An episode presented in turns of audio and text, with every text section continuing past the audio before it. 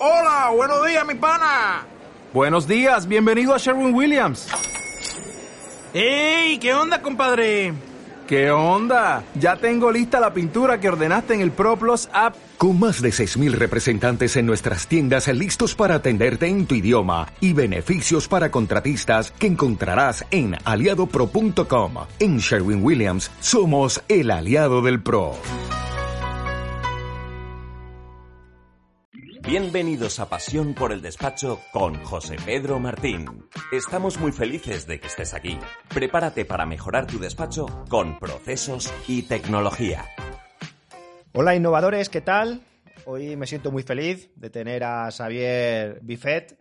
Él es un emprendedor informático, MBA y también tiene su propia empresa. Nos va a contar cosas muy interesantes relacionadas con el mundo de las tareas, porque además hemos lanzado nuestra escuela online del Club de Innovación, el curso que se titula El método para la gestión de tareas, eh, WICOP. Eh, nos va a explicar Xavier en qué consiste esa metodología. Vamos a hablar cómo empezó él a trabajar con las tareas. Yo sé que muchos de vosotros estáis en esa fase y algunos que vais un poquito más avanzado os habéis dado cuenta de que, entre comillas, un poco caos por eso, desde el Centro de Innovación y desde el Club de Innovación estamos apostando en profundizar muchísimo en el mundo de las tareas, incluso todos los jueves de todas las semanas tenemos pues un webinar para profundizar en todos aquellos aspectos importantes que tienen que ver con las tareas. Javier, buenas tardes. Hola, buenas tardes. ¿Qué tal esta pandemia? Bien, bien. Bueno, lo llevamos bien. Eh, confinados de vez en cuando, pero bien. Te presentaba al principio como, una persona muy inquieta, ¿no? Sí, la verdad es que me gusta entender eh, cualquier idea que me pasa por la cabeza y tengo muchas. Y desde hace muchos años, desde los 26, es decir, ya hace mucho, eh, empecé a, emprender, a montar la primera empresa de informática y bueno, he ido evolucionando con el mercado, con los cambios, con las crisis, con, todo. Y, siempre me ha gustado desarrollar producto eh, y actualmente pues tenemos un, RP propio que estamos implantando en empresas y, bueno, y, siempre buscando nuevos nuevos retos, nuevos retos. Mm desde el Club de Innovación siempre venimos hablando de la cultura maker, aquella cultura de hártelo tú mismo, porque es verdad que nos juntamos muchos despachos profesionales que tenemos esa sensación de que ninguna tecnología se adapta a las verdaderas necesidades de tu negocio. ¿Tú esa sensación también la, la vives? Sí, es verdad, es verdad, porque eh, de hecho, cuando nosotros implantamos RP desde hace muchos años, al final el, el hándicap siempre está en hacer viable ese software y hacerlo viable en la empresa. Y para mí es lo más importante, es decir, puedes usar cualquier herramienta, pero al final lo que es importante es que sea viable, ¿no? Y eso muchas veces no se tiene en cuenta. Y, y para mí, para que sea viable, es también hay un, concepto que es que, fluya la información, ¿no? que fluya de forma natural.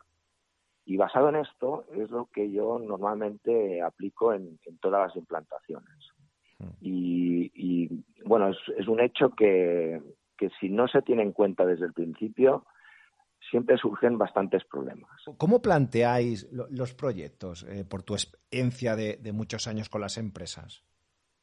Bueno, eh, al final el, proyecto siempre depende de cada empresa, ¿no? Pero, em, bueno, hay una fase previa de análisis, eh, que nosotros hacemos un, análisis bastante, bueno, bastante detallado de, las necesidades y yo lo que hago normalmente también es hacer un tipo de consultoría que es casi casi pasar por área área por área preguntar al personal porque para mí el personal eh, la gente que está trabajando en su día a día es muy importante, eh, porque si no los tienes en cuenta, surgen dificultades que no sabes por dónde, y entonces eh, analizo mucho y escucho mucho al, trabajador, a la persona que realmente está aplicando el, el RP, está aplicando sus, sus procesos cada día, ¿no? Y porque es muy fácil em, pensar un proceso desde el despacho, desde la oficina, y después que vaya hacia abajo, ¿no? Y entonces a mí me toca, me ha tocado muchos años el, solucionar después los problemas que van hacia abajo. Y, aquí es siempre es un, es un, reto, ¿no? Entonces, este análisis yo lo, intento profundizar mucho desde el inicio y a partir de ahí, cuando hay un buen análisis, eh, todo fluye, porque podemos desarrollar producto, podemos eh, dar la formación de una manera más ordenada, podemos desarrollar módulos más, más, más rápidamente porque sabemos muy bien cómo están trabajando y podemos adaptar el, el, RP, ¿no? Esto para mí es muy importante. Todo lo demás, o sea, haciendo todo, todo este análisis inicial, después todo fluye. Venga, vamos a meternos en faena con el mundo de las tareas. Eh, ¿Por dónde empezamos, Javier? Bueno, eh, yo este mundo, em, como hacemos desarrollo, eh, desarrollo de software, desde hace muchos años, eh, empecé probando modelos, sistemas de trabajo y leyendo, leyendo muchísimo artículos. Em, cada sistema que salía pues, lo intentaba, lo intentaba aplicar y siempre teníamos muchos problemas, teníamos muchos problemas de adaptación a nuestra empresa a nuestro equipo de trabajo. Y nunca conseguía eh, eh, tener una eficiencia y una productividad del equipo o, controlarlo del todo, ¿no? Y cada vez que cogía un método pensaba, este va a funcionar, este va a funcionar. Y siempre tenía que acabar adaptándolo, ¿no? Hasta que al final, bueno, después de muchos años, eh, me, esforcé, me pasé mucho tiempo pensando, pensando a ver cómo lo podía hacer y de ahí surgió el método. Y es un método que estaba basado en, lo que sería la semana laboral. Bueno, tiene unos puntos, tiene puntos claves, pero uno de ellos es la semana laboral, ¿no? Después hay otro punto clave que es las personas, el equipo, siempre tenerlo mucho, muy en cuenta y em, las tareas. Y las tareas, entendiéndolas para todo el equipo como, como algo que es finito, ¿no? que tiene un inicio y un final. Y a partir de estos tres puntos em, se, se, va ligando todo, todo el método. Y hoy en día, desde hace unos años, em, hoy en día pues estamos trabajando con este método que es el único que nos está funcionando, siendo productivos y desde, lo que, desde que lo, pusimos en marcha eh, aumentamos un, un 30% nuestra productividad, nuestra eficiencia como, como equipo. Tenemos las tareas planificadas, podemos eh, responder al, al cliente cuando nos pide una solicitud de un módulo nuevo, de una programación nueva, pues eh, podemos decirle para cuándo va a estar y, bueno, nunca lo habíamos conseguido hasta aplicar. Al final también decir que este método al final no es no es un invento, es decir, al final es, es un, resumen de, de, muchos otros modelos. Lo que pasa que lo he pasado a, un, a, hacer lo, más minimalista posible. Y, y, también lo he pasado a, a, que, a que cualquier persona pueda aplicar ese método. Y a partir de ahí, em, cuando ya se está trabajando con el método, ya se puede automatizar ciertos procesos, ya podemos ir más allá, ¿no? Pero lo primero es empezar con un modelo, con un sistema, con un método que ya puedas ver resultados de forma inmediata en pocas semanas, porque eso ya te anima. Eh, anima tanto al equipo directivo, anima a las personas del equipo, anima eh, a todo el mundo, ¿no? Y, y, ve los resultados de forma inmediata y después ya pasamos a una segunda fase que ya es más, más de automatización y tal, ¿no? Es un poco la historia es, esta, ¿no? Eh, llevándolo un poco al ámbito de los despachos profesionales, y voy a poner encima de la mesa, pues aquellas cosas que yo veo como más complejas, es que, como bien dice nuestro compañero Germán, trabajamos las multitareas. Eh, me ha gustado que hayas dicho que todas las tareas tienen que tener un inicio, tienen que tener un fin. Yo siempre hablo de que las tareas tienen que ser como los yogures, tienen que tener una fecha de, caducidad. En eso estamos completamente de acuerdo. Pero cuando tienes para hoy no tres tareas o ocho o diez, sino tienes 28.000 tareas que hacer muy pequeñitas, creo que aquí es donde puede entrar el bloqueo en el despacho. Porque es verdad, eh, vamos a poner un departamento laboral donde tiene que hacer un alta a un trabajador, luego eh, tiene que resolver una consulta que le ha hecho otro cliente, luego tiene que tramitar otro alta, luego tiene que hacer una modificación, o a nivel contable, tiene que, recibir tiene que revisar esta contabilidad, pero luego, ¿cómo, cómo resolvemos todo ese hmm. caos de decenas y decenas de tareas? En, en, el método para resolver este tema es, es muy sencillo al final. Al final es una persona, eh, está basado en que una persona eh, trabaja, mm, pongamos, 40 horas semanales. Entonces, em, las, tareas van entrando mm, bajo un concepto que es embudo de entradas, que es muy, parecido pues a lo que serían CRMs también, etcétera, ¿vale? Otros tipos de, programas, pero bueno, hay como un embudo de entradas que todas las tareas se van creando, ¿no? Y esas tareas pasan por un coordinador, un supervisor. Y esas tareas eh, se van planificando para cada persona. Pero la persona, como máximo, puede tener 40 horas asignadas, como máximo esa semana. Y, y el bloque de tiempo es la semana. Entonces, eh, si como máximo puede tener 40 horas, no se le puede asignar más. Entonces, uno de los trucos muy importantes que es para que salgan todas las tareas de esa semana es que yo puedo planificar entre 30 y 34 horas, por ejemplo, esa semana. Y tendré que decidir qué tareas se, realizan, porque eh, no, voy a, no voy a asignar 50 horas si sé que no las van a hacer. Si, si no las pueden hacer, ¿por qué las voy a asignar?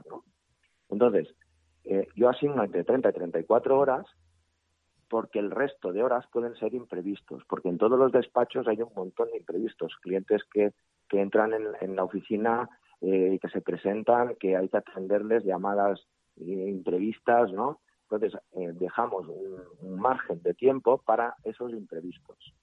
Y, como mucho, pues al final el trabajador va a hacer las 40 horas.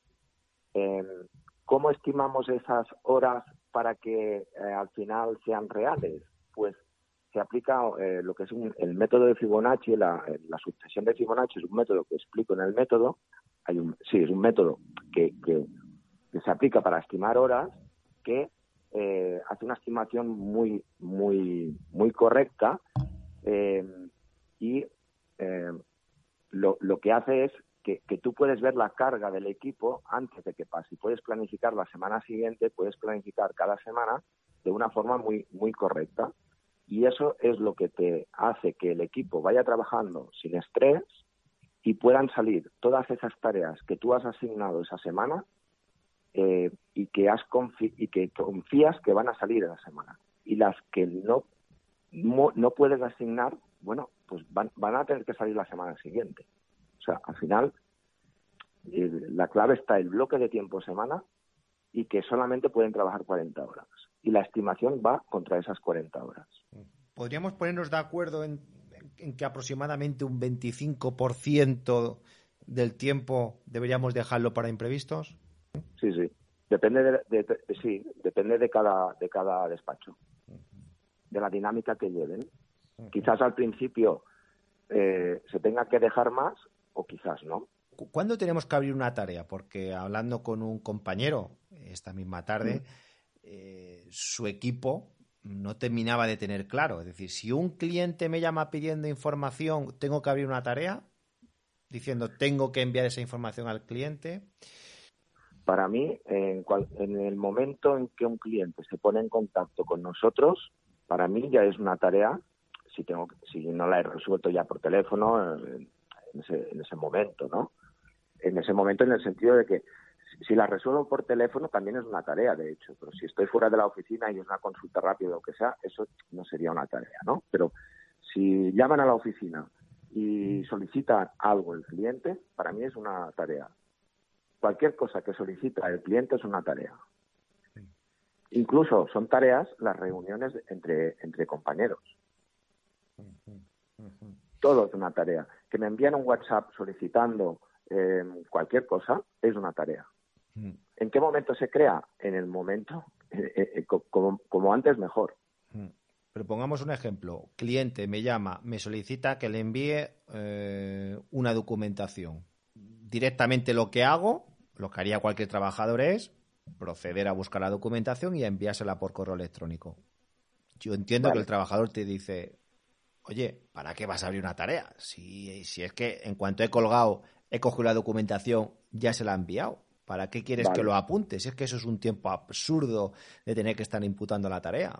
Pues claro, hay que hacerles ver a los trabajadores que no es un tiempo absurdo, porque si, si hay un estudio que dice que si yo estoy concentrado en una tarea que me requiere esfuerzo mental y me entra una llamada y dejo esa tarea que estoy haciendo para enviarle simplemente ese documento, yo puedo perder entre 15 y media hora a volver a concentrar al 100% con lo que estaba haciendo. Entonces, em, si yo puedo perder ese tiempo, em, el simple hecho de, enviar ese documento para mí es una tarea que es enviar el documento y que tienen que poner, normalmente nosotros lo que hacemos es poner como mínimo media hora, ¿vale? De, de, eh, imputación contra ese cliente. Porque eh, al final del día, em, si no contamos todos esos esas interrupciones que hemos tenido, seguramente no van a salir ni las ocho, horas de trabajo. Que normalmente, hay también las estadísticas que yo he visto en, clientes que, hemos, que yo he implantado sistemas, eh, en empresas de servicio, ¿eh? Eh, como los despachos profesionales, es que mm, no hay anotadas, mm, hay anotadas entre el 40 y el 60% de las horas trabajadas de los trabajadores. Y los que tienen un 60% es un éxito. ¿Y por qué? Porque hay un montón de imprevistos o de, o de tareas pequeñitas que no se anotan. Y parece una tontería, pero es un montón de horas. ¿Cuánto tiempo le puede llevar a una empresa desde que se decide a trabajar con tareas hasta que eso esté bien pulido y el equipo ya esté funcionando correctamente? Bueno, esto eh, es, es, o sea, desde mi, desde, desde mi método yo entiendo que en dos, tres semanas tendrían que estar trabajando, ¿vale? En dos, tres semanas están trabajando ya con, con, con un sistema de gestión de tareas. Otra cosa es cuando yo quiero implementar un sistema mucho más grande, ¿no? Y llegar a unos sistemas de automatización, de, procesos, etcétera, que son mucho más eh, complejos. Entonces, eso ya puede llevar mucho más tiempo. Pero si yo soy una empresa eh, que, quiero empezar a gestionar tareas, eh, si me pongo a analizar todo lo que necesito, cómo va a ir y tal, vale, puedo estar un, tiempo, ¿no? Analizándolo, puedo, puedo pasar unas semanas, puedo pasar unos meses, después viene la implantación, el testeo, las pruebas, etcétera, y puedo pasar unos bastantes meses, ¿no? En cambio, hay, en, basado en la metodología ágil, eh, ¿qué hacen muchas empresas hoy en día? Bueno, nos ponemos a gestionar tareas, los conceptos mínimos de lo que sería la gestión de tareas y a partir de ahí veremos lo que lo que iremos bien lo, lo que lo que iremos automatizando, ¿no?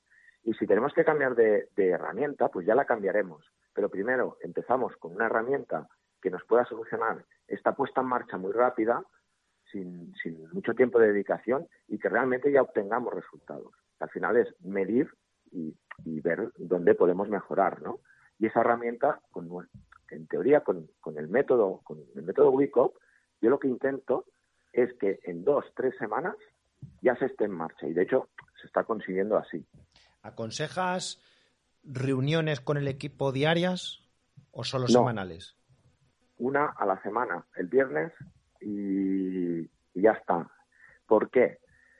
Porque mm, en el método yo lo que digo es, em, durante la semana, si, si, si, se, si se usa el método correctamente con los pasos, eh, yo planifico la semana y lo que decía antes, le planifico entre 30 y 34 horas aproximadamente, o ese 25% de imprevistos. Bien, y tengo planificada la semana.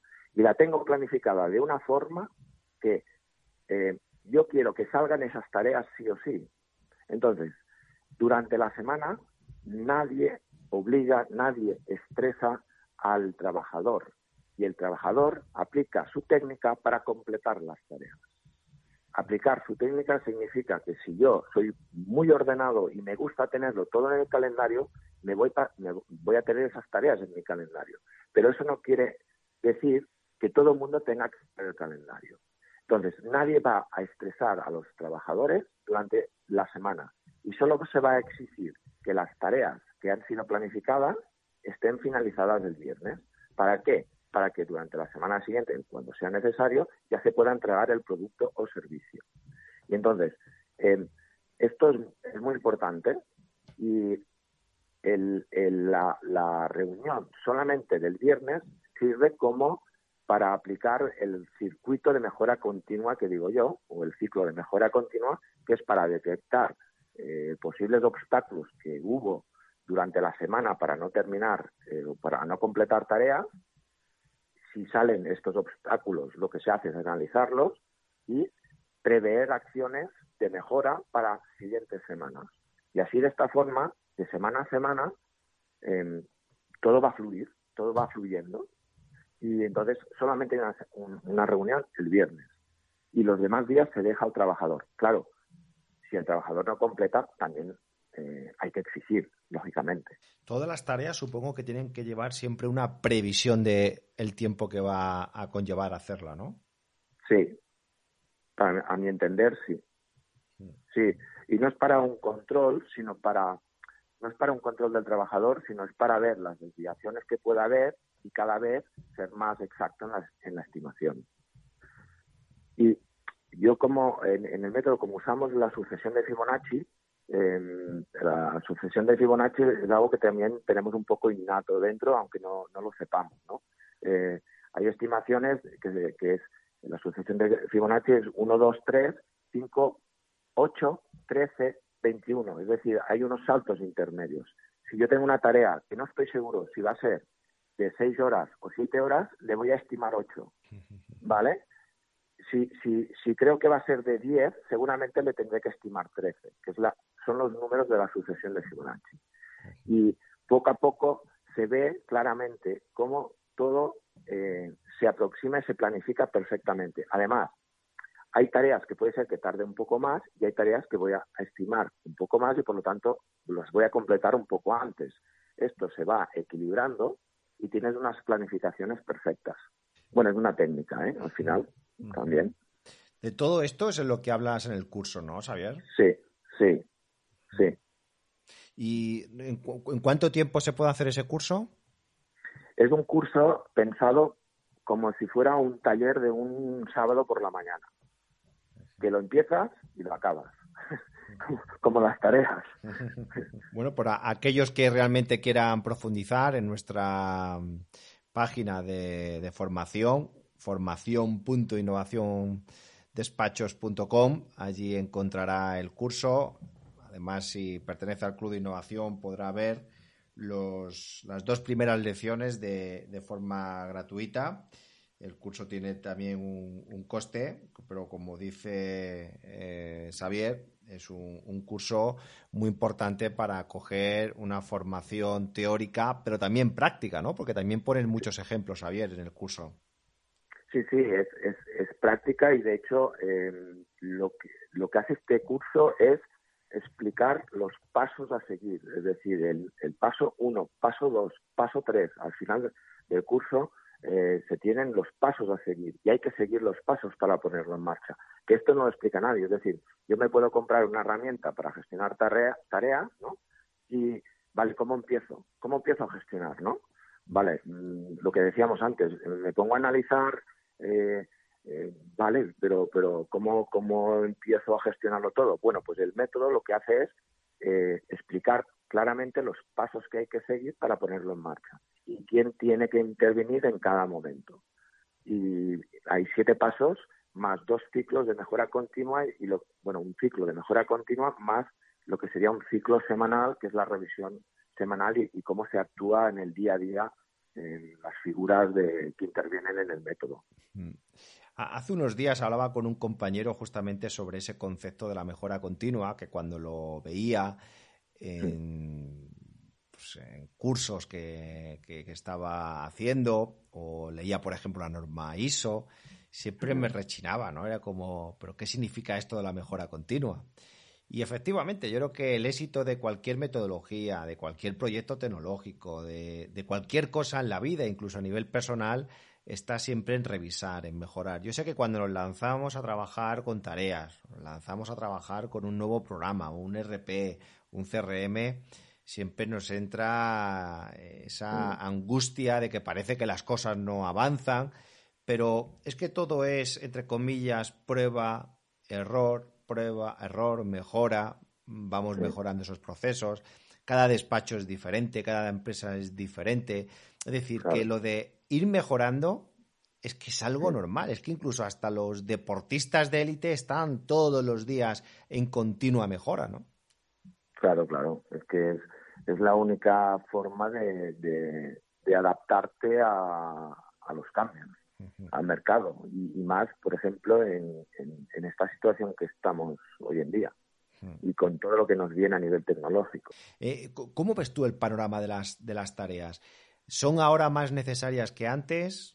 Estamos ahora viviendo un momento de que las tareas es lo que está de moda y todo el mundo hablando de tareas, de métodos, etcétera. Eh, es algo de futuro. ¿Cambiarán las cosas porque iremos a un automatismo donde ya las tareas se abrirán y se cerrarán solas? Bueno, yo creo que, em, claro, a ver, para mí es, es, es de hace muchos años, ¿no? Y al final lo que intentaba conseguir al final es que que pudiéramos trabajar un, equipo de forma eh, feliz, digamos, ¿no? Y, de forma productiva a, la vez.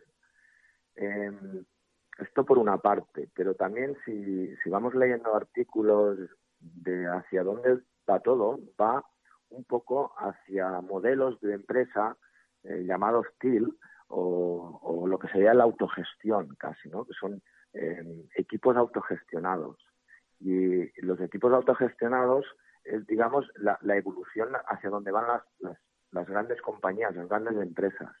Y se trata de que eh, mediante esta gestión de tareas de alguna forma más automatizadas o menos, al final eh, esos equipos pequeños se autogestionan y son más productivos y más eficientes y, y a partir de ahí vamos a ver lo que va lo que va a venir, ¿no? Pero es, un, es como un cambio de paradigma a nivel empresarial y, va, y va hacia aquí un poco todo. Y con la automatización, la robótica em, y la transformación digital, pues lo que, a mi entender, eh, si ya no tenemos eh, gestionado de forma digital lo mínimo que serían nuestros, nuestras tareas del día a día, pues difícilmente vamos a hacer un, vamos a pasar de fase, ¿no? Yo, yo fíjate que estoy totalmente de acuerdo con lo que dices, pero veo que ahora las tareas eh, se habla mucho de ellas, principalmente porque trabajamos más el corto plazo. Eh, estábamos acostumbrados, no hablo del de despachos profesionales, eh, hablo en general Estábamos más acostumbrados a coger un cliente, poner un proyecto de cinco meses, terminarlo, y, bueno, podía salir cualquier cosa, no sé, era otra, otra forma de trabajar. Y ahora como todo va tan rápido, donde has hecho una página web en un mes y cuando has terminado ha salido otro editor, han salido otro tipo de imágenes, han salido otro tipo de, de cómo entender el, el tema de adaptación, por ejemplo, al móvil, no lo sé. Es como que, vivimos en algo tan inmediato donde tenemos que gestionar muy bien las horas, gestionar muy bien la rentabilidad, porque como nos alarguemos mucho y no demos eh, o atinemos bien, podemos tirar mucho tiempo y dinero a la basura, ¿no? Claro, sí, sí, no, estoy totalmente de acuerdo con esto. La inmediatez de hoy en día es brutal y, para todo. Al final, da igual que sea un despacho profesional que, que un transportista. O sea, la inmediatez es lo que nos está marcando. Entonces, si, si no tenemos nuestra organización muy bien planificado todo, es muy difícil sacar esa inmediatez, ¿no? Y de aquí viene la gestión de tareas, la gestión de proyectos, la gestión de, expedientes, ¿no? De ahí viene todo. Hmm. Y yo a esa parte de inmediatez le sumaba también la transparencia y la conectividad. Es difícil que podamos conectar unas cosas con otras si no tenemos el dato. No podemos analizar con un Power BI, por ejemplo, la rentabilidad, las cargas de trabajo, hacer previsiones si no tenemos datos. Es decir, si el dato no está reflejado en algún lado, no podemos hablar de muchísimas cosas a nivel tecnológico, ¿no? Claro. Hay un ejemplo que es muy fácil. Por ejemplo, en, los despachos normal, hay muchos despachos que entran decenas de tareas diarias, ¿no? Decenas. Entonces, ¿cuándo sé yo que tengo que contratar una persona que me apoye? Em, pues si no tienes una planificación de las cargas de trabajo de tu personal, o sea, sí, lo puedes decidir por experiencia, pero cuando ves datos, cuando ves números, es mucho más fácil y rápido tomar decisiones. Y, los datos tienen que ser digitales, porque si no, sensaciones hoy en día mm, difícilmente nos podemos mover casi. Hmm. Yo, yo creo que también vamos hacia un mundo con las tareas que se abrirán solas y como tú dices, nos eh, gestionará eh, la propia herramienta. Nos dirá la propia herramienta, oye, te he puesto una tarea porque considero que tienes que llamar a este cliente porque hace muchos días que no se le llama y porque además estoy viendo que el proyecto va con retraso. Es decir, hacia un sistema que sea capaz de planificar al equipo. Tú has dicho, has hablado ya de la palabra autogestión y yo estoy de acuerdo. Entre la máquina, que es lo que tú vas a planificar. Por eso una de las cosas en las que yo estoy trabajando mucho con mis compañeros y porque me apasiona además el mundo de las tareas justamente en eso, en intentar que las tecnologías que tengamos, sobre todo aquellos que ya se han lanzado con sistemas más avanzados como CRMs, que vayan programando la herramienta justamente hacia, hacia ese modelo automático, hacia ese modelo de que las tareas se abran sola. Por ejemplo, si ya una llamada de teléfono a través del sistema de voz IP lo tenemos integrado en el CRM, cualquier llamada ya se va a dejar reflejada automáticamente en el CRM, no la tenemos que imputar, es que se va a imputar sola. Si yo ya sé que con ciertos clientes tengo que hacer todos los meses un informe, pues ya le vas a informar a la plataforma de que todos los meses tienes que levantar una tarea con tal fecha, etcétera. Es otra tarea que se va a abrir automáticamente. Es decir, Creo que hay dos tipos de tareas. Aquellas que las vamos a tener que abrir manualmente, que para mí ahora mismo son las peores, porque depende de que alguien se acuerde de abrirlas y las abra, y otras que yo creo que puede ser un 70-80% en un despacho, que las podamos planificar. No sé qué opinas. Sí, opino, estoy de acuerdo, ¿eh? Em, pero yo creo que también hay que tener en cuenta una cosa, que em, nosotros o sea, cada, empresa, cada negocio mm, no puede pasar de 0 a 200 porque en la primera curva se va a estrellar, ¿vale? Entonces, hay que pasar, bueno, queremos pasar de 0 a 100, ¿vale? A lo mejor de 0 a 100 ya podemos controlar la primera curva que nos viene. Entonces, hay que seguir mm, unas fases y lo, lo que veo difícil yo y lo que yo me he encontrado siempre es en empresas, por ejemplo, que que me dicen, no, es que lo queremos poner todo en marcha. Y yo, les, siempre les digo, no, no, o sea, no, te lo puedo poner todo en marcha porque es que no, no vas a poder. Es decir, yo sí que te lo puedo explicar, te lo puedo poner en marcha, te lo puedo configurar, pero es que no vas a tener eh, tiempo de asimilación ni recursos humanos, eh, no, no, vas a poder. Entonces, hay, hay fases y hay despachos, hay empresas, hay negocios que, que primero tienen que hacer una primera fase eh, de, digitalización, eh, porque a lo mejor lo están llevando pues con hojas de Excel que sí que es digital, pero no integrado o no no de, no de dato único, digamos, ¿no? Entonces, pues hay que pasar a una, a una primera fase de, de, tener una estructura de datos eh, y a partir de ahí, a partir de ahí ya saltaremos. Pero mm, yo lo que me encuentro es que hay muchos negocios que todavía no estamos ni en esta primera fase. ¿vale? No se está en esta primera fase. Y tú, por ejemplo, explicas, claro, ves tantas herramientas, de hecho, yo te he seguido y, veo que, de hecho, estoy seguro que, que, conoces más herramientas que yo, ¿no? Y, y tienes en la cabeza tantas herramientas, tantas posibilidades, que, que, que claro, que, que si se lo explicas a una empresa que todavía no estamos en la primera fase, lo va a ver como un inconveniente, ¿no? Y entonces, eh, bueno, tenemos que ser conscientes y decir, vale, pues mm, vamos a, a, tener esta primera fase y después ya pasaremos a una segunda y una tercera y una cuarta, ¿no? Esto es lo que yo veo. Y lo comparto, ¿eh? 100% con, contigo. Me he encontrado con muchos despachos profesionales que tenían montado un sistema eh, muy completo, por ejemplo, en temas como Trello, como Asana o como Monday. Y, puede ser un primer paso, efectivamente, en, ya vivir esa situación de lo que supone abrir tareas, que no se cierren, estar detrás del equipo. Por eso es muy importante, y aquellos que nos están escuchando que todavía pues no han dado el, paso con este tema, uno, a que vayan amueblando la cabeza con una formación inicial, para esto el curso de Xavier es ideal, y por otro lado, el ya tocar herramientas eh, relacionadas con las tareas.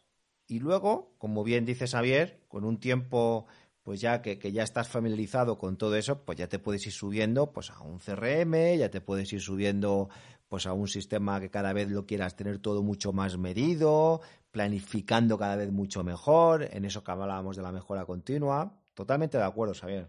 Pues muy bien. Oye, pues la verdad es que ha sido un placer tenerte eh, en el día de hoy. Hacía tiempo que no hacíamos eh, entrevistas, yo creo que desde antes de la pandemia aproximadamente.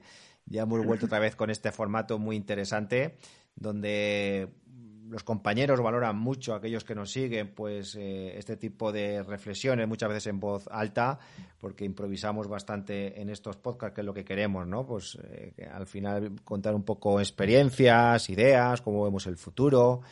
Y bueno, Xavier, espero tenerte eh, en otros webinars para que sigamos avanzando, sobre todo porque vas a hacer una apuesta importante por los despachos profesionales. ¿Por qué este sector, Xavier?